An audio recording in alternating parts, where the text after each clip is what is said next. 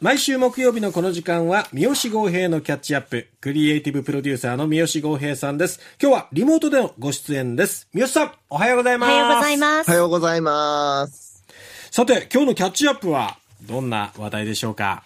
はい、えっと、本日はですね、福岡県立美術館で12月10日までえ開催中の展覧会、生誕130年小島善三郎展、キャンバスに込めた希望という展覧会をご紹介します。はい。で、あの、この展覧会なんですけど、え今見ておくべき理由がいくつも重なった、結構これ見逃せない企画展になってますのへで、ーここからちょっとこの理由をですね、皆さんにご紹介したいと思います。はいはい。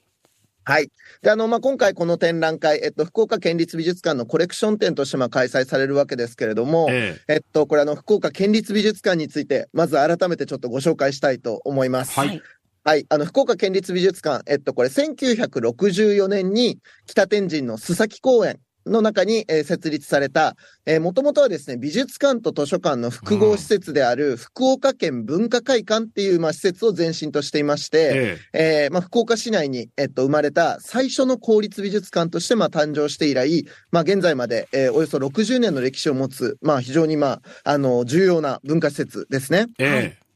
で、あの、県美はですね、その文化会館の時代から、福岡県にゆかりのある作家や作品を、まあ、コレクションするという方針を据えて、ええ。えこれまで収集活動を開始してずっと続けてきているんですけど、ええ。うん。これですね、あの、単に地元ゆかりの作家とか作品を収集しているっていう、その地元ゆかりだからっていうことだけでは実はないんですよね、意味的には。もう。というのが、えっと、これ、福岡県っていうこの場所自体が、あの、実は明治時代以降のですね、ええ。あの、日本における絵画の近代化に、まあ、貢献した洋画家をめちゃくちゃたくさん輩出した土地でもあるというところで、そうなんです。だからね、うんうんあの、そういう意味でも、福岡っていうのは非常に重要な街なんですね。うん。あの、その福岡っていうアングルから日本の近近代洋画を、まあ、展望できるコレクション、およびまあ、その知見を有しているっていうところが、まあ、福岡県美の一つの特徴なんですね。ええうんで、まあ、今回その紹介する小島善三郎っていうのは、まさしくその福岡ゆかりであり、また日本の近代洋画に多大な貢献をした作家っていうことへでー、まあ、県民のコレクションの中でも非常に重要な位置づけに置かれている、まあ、そういう作家であるということですね。はい。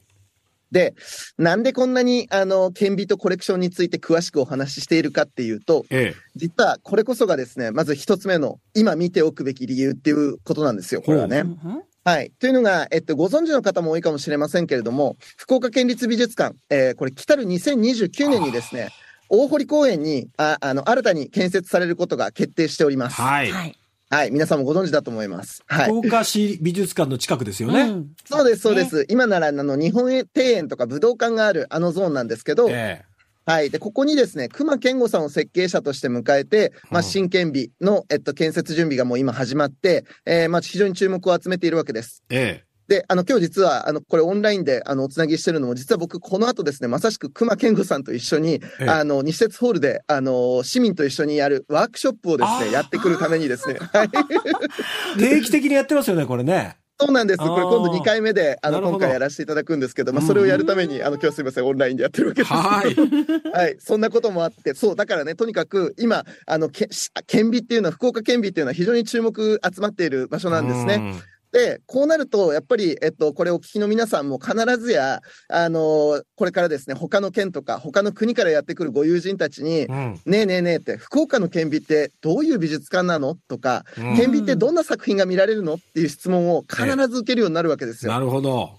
で、この時に、まあ、地元の私たちがそれにきちんとか、あの、答えられないんじゃ、やっぱ格好がつかんよね、と。まずい。ねうんね恥ずかしい。なんでうんそう。で、おまけに、えっと、実は今、福岡の街づくりとか観光の現場では、福岡は観光地が少ないなんて言って、結構これが問題化してるんですよ。はいはいはい。そう。でもね、実際これね、あの、僕自身も今こういうコーナーやらせていただいてて思うのは、はい観光地が少ないんじゃないんですよ。観光地をちゃんとみんなが案内できるだけの経験とか、なんかその楽しみ方みたいなものがあと一歩握れてないからなんだと思うんですねな。るほど。うんそう。だから、やっぱりね、これはね、あの、早い段階から福岡県美、そして、まあ、福岡の県の、県美のコレクションがどういうものかっていうのをね、このタイミングで、このタイミングで知っておくと、まあ、ええこれから先のですね、新県美が盛り上がってくるこのモーメントに間に合うよとないうことで、ね。まずちょっとこれ見とこうっていう話です。はいはい。で、えーじゃあ実際、えっと、その小島善三郎っていうのをまあ知ろうということになるわけですけど、で、これがまあやっぱお勉強みたいにつまんないんじゃ、やっぱなかなかその要は知るのも難しいじゃないですか。はいはいい。なのだが、今回ですね、この展覧会は、まずもうその小島善三郎の入門編としても最適な上に、ええめちゃくちゃエモいんですよ。エモいかなり感動させる。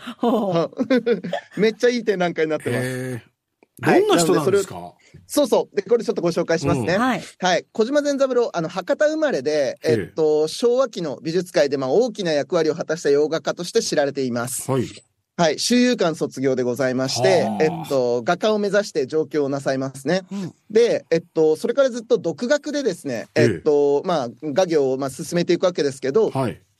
西洋美術の模倣ではないうん。日本独自の洋画ということで、彼は日本的油絵なんていう言い方をしましたけれども、うん。この日本独自の洋画っていうのを本当に真剣にあの追求した人ということで知られていへて、ー。あの、1930年には当時、あの、いろいろあった美術団体からまた新しくですね、自分自身で独立美術協会っていうまあ美術団体を結成して、ええ。あの、これは今でも、あの、実は活動を続けているぐらい、あの、本当に重要な、あの、洋画界においても大きな役割を果たした、あの、団体なんですね。うん。で、まあ、その、あの、団体での活動であったりとか、あとご自身のやっぱり、えっと、その、確立していった独自の絵画様式っていうのが、まあ、近代日本洋画史において非常に重要な、あの、役割を果たしたということで、あの、よく知られている、そういう作家さんなんです。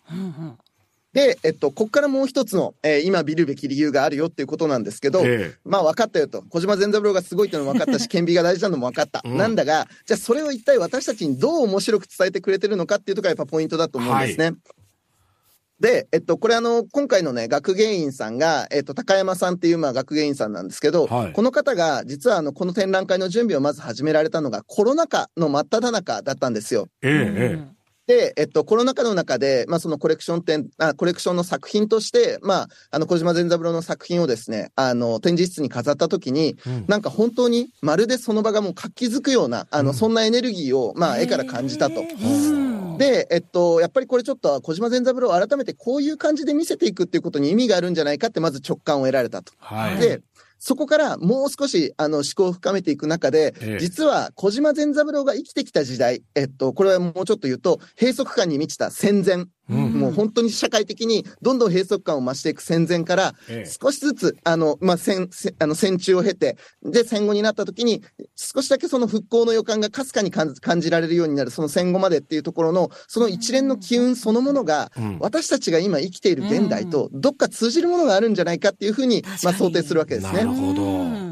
で、そういうふうにその時代感とか、その自分たちの感覚っていうのを揃えた上で、あの、どんな時代の逆境にあってもキャンバスにき希望を込めることをまあ諦めなかった小島善三郎の絵っていうのが、今うん私たちに、あの、改めて、そのやっぱり特別な意味を持って届けられるんじゃないかということで、今回の企画が、キャンバスに込めた希望っていう、まあ、あの、副題がついてるわけですね。うんはい。